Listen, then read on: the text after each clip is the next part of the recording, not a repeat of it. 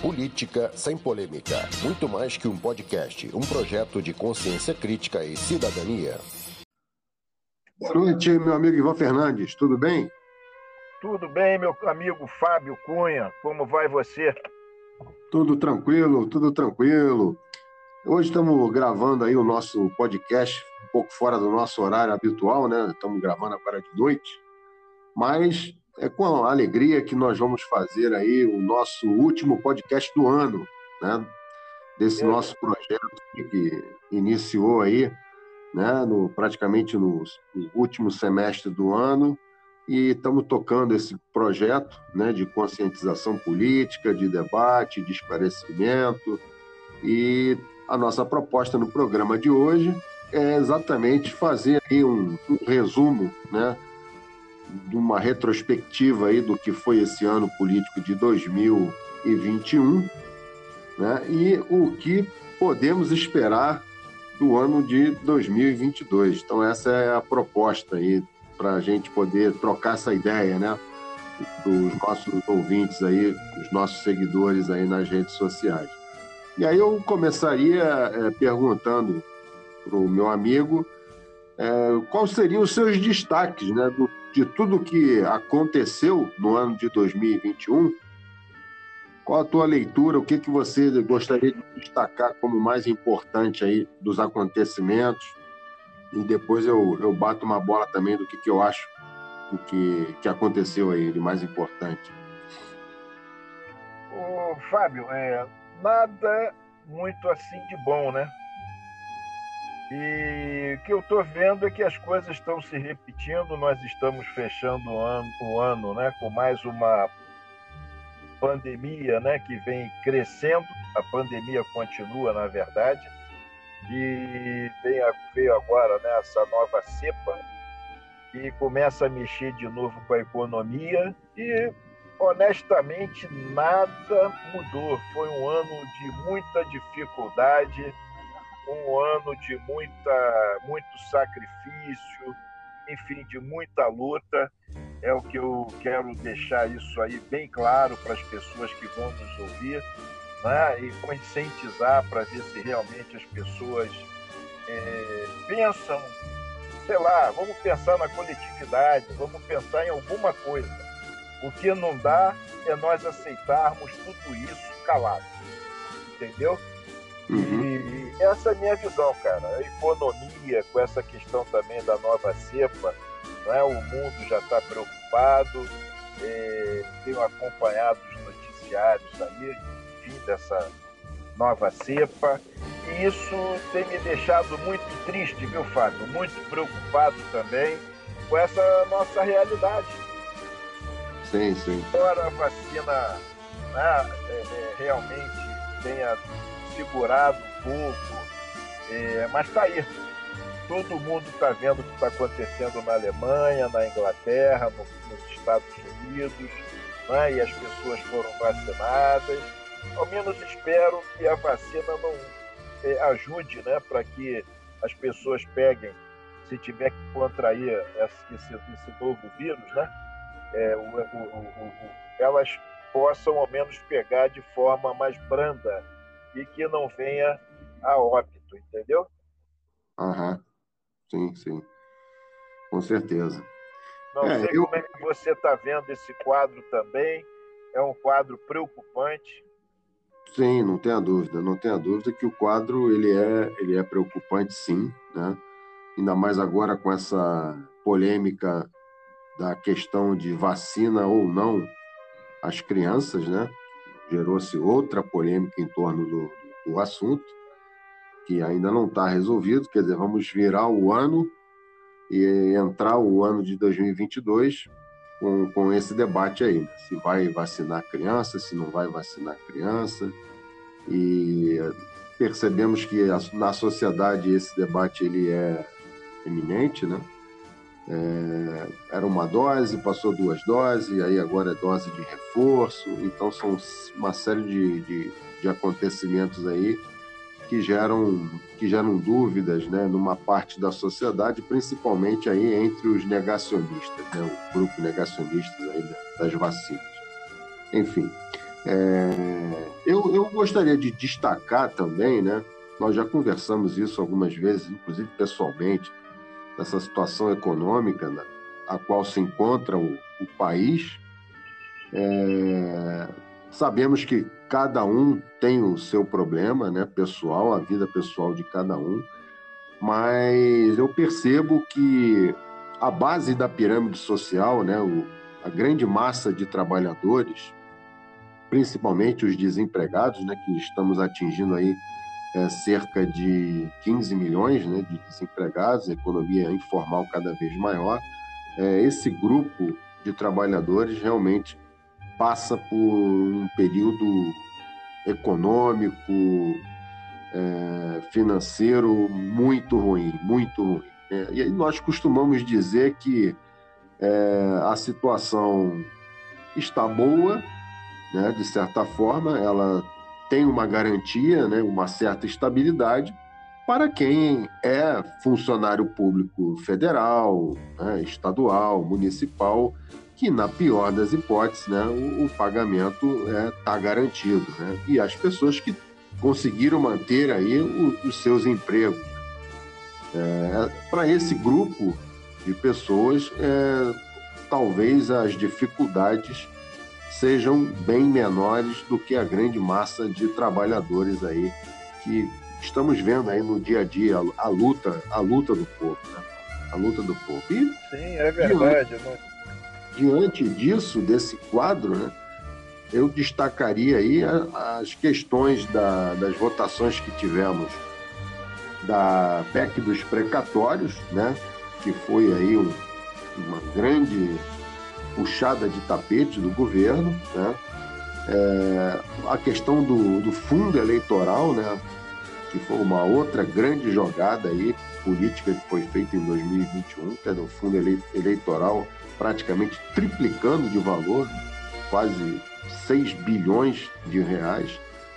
Né? E, enfim, é, e o povo passando, passando esse perrengue, né? a grande massa passando esse perrengue, essa dificuldade e os nossos representantes preocupados aí com a eleição do ano que vem, votando um, um fundo eleitoral, um valor que, no meu entendimento, é um absurdo. É um absurdo você gastar quase 6 bilhões de reais em campanha eleitoral. Fábio, eu concordo com você e, e, quero também deixar aqui claro a minha opinião, né? Porque ninguém falou nisso aí, com essa votação da, da, da, da PEC, dos precatórios, ninguém tocou nesse assunto. Na verdade, que esse governo está fazendo é oficializar as pedaladas fiscais que tanto serviram para perseguir outros presidenciáveis. Quer dizer, uhum. que país é esse? Não é que nem agora esse aumento aí para os funcionários públicos, que está tá sendo o pessoal da Receita, né? Estava tá, aí pedindo um reajuste e tudo, e que se também for dado, o governo não tem caixa para isso, não está no orçamento. Uhum. E isso ninguém fala, cara. Não sei qual é a sua opinião e nem a sua visão em relação a isso. Mas, não, ao meu ver. Tá?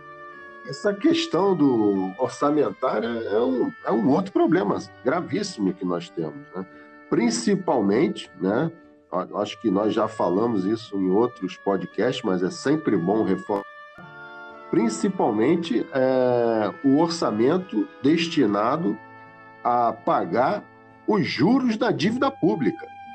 Esse é o grande, esse é um dos grandes calcanhar de Aquiles aí do, do nosso orçamento, da nossa dívida. Então, ou seja, os financiadores do, do Estado, né, que compram os títulos de endividamento do Estado, eles não querem, não querem perder nada, nada, nada. Então, o, o, dentro do orçamento, a garantia de, de pagamento dos juros da dívida, ela é 100%, 100%, e ninguém fala isso, entendeu? pouca gente toca nesse assunto, só nós aqui, né, do nosso canal, do nosso podcast e alguns outros canais, né, que, que falam sobre esse tema, mas a grande mídia ela não toca nesse assunto, a grande imprensa, né, o próprio governo, né, o ministro da Economia, não se fala nesse é, assunto. oposição, ninguém fala, é impressionante. Sim. Às vezes eu até me pergunto se realmente existe oposição. Você acha que eu falei alguma besteira em dizer que o que eles fizeram foi oficializar as pedaladas? Sim, é, não, não, faz sentido, né? Faz sentido, sim, faz sentido, porque é, por muito menos é, tiraram a Dilma, né? Por muito menos tiraram a Dilma. E logo depois, é, quando o Temer assumiu, ele também fez uma operação de, de pedalada fiscal.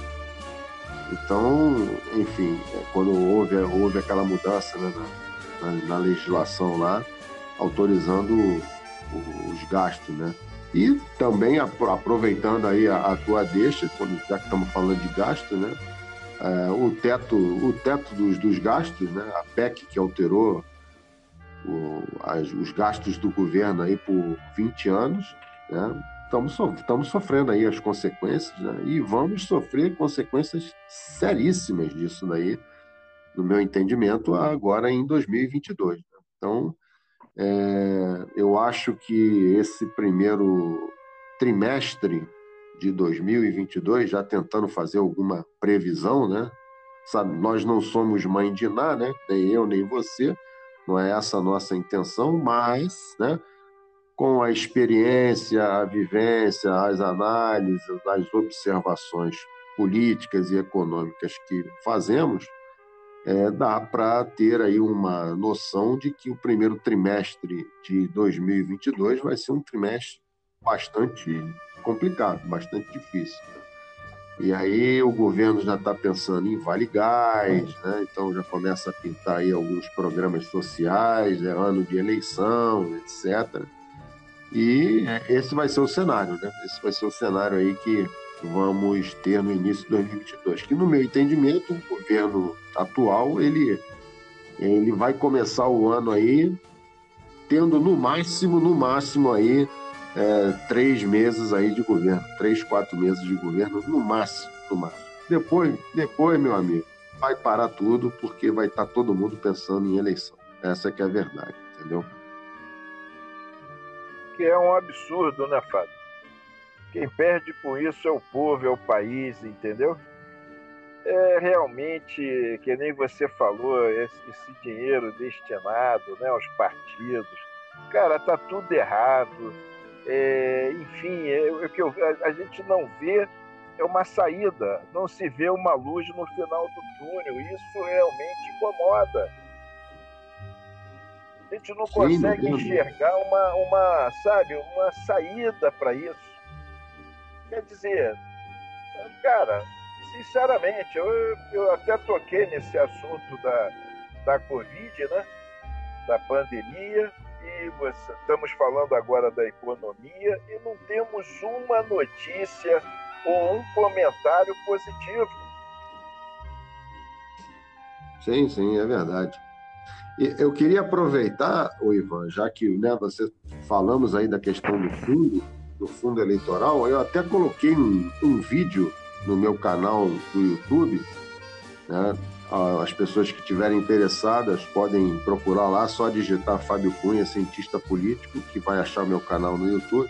Então, só a título de curiosidade mesmo, de dado, né? pesquisa, é, o, o, estamos na pendência né, do Tribunal Superior Eleitoral aprovar ou não a fusão do partido do PSL com o DEM. Né?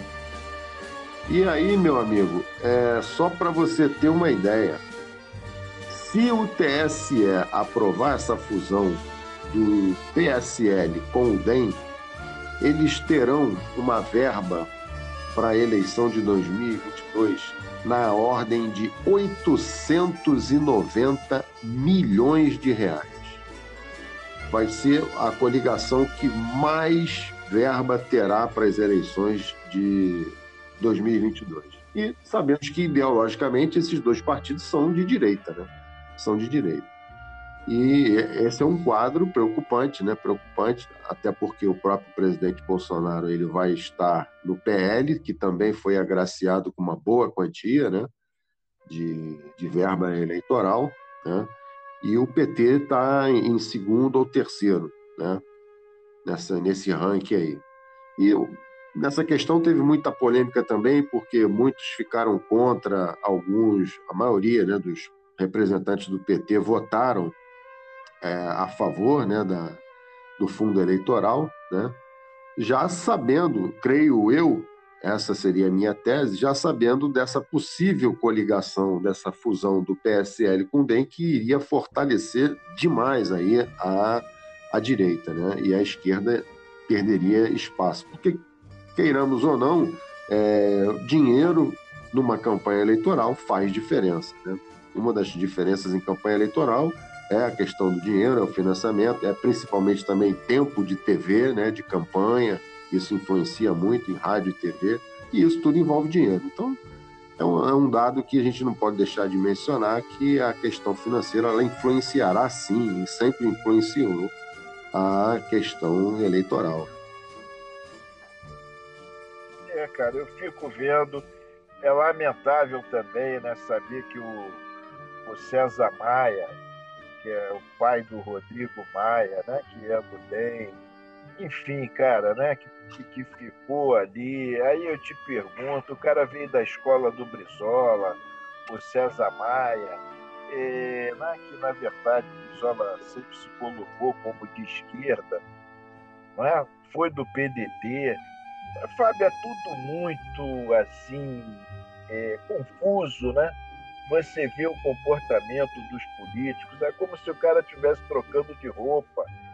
Eles são contra, eram contra essa questão, tinha que ter fidelidade partidária. Agora, o cara que pregava isso está mudando de partido. Não, uma outra coisa que eu acho assim o fim da picada é o prefeito é, de um município, que nem foi o caso aí do Sarney, Pô, todo mundo sabe que viveu no Maranhão como né, a vida toda como político e veio candidato, parece que pelo Amapá, como senador, porque lá ele precisava de menos votos. Né? E como é que conseguiu esses votos? Aí a gente se pergunta. E assim como outros também que vem candidato a prefeito e não reside naquele município, não mora, no município, como, enfim, você conhece vários políticos, né, já fizeram isso, tenho certeza. Quer dizer, cara, que política é essa, né? Que, que, que exemplo que esses homens públicos estão passando para a população, cara, é o pior possível.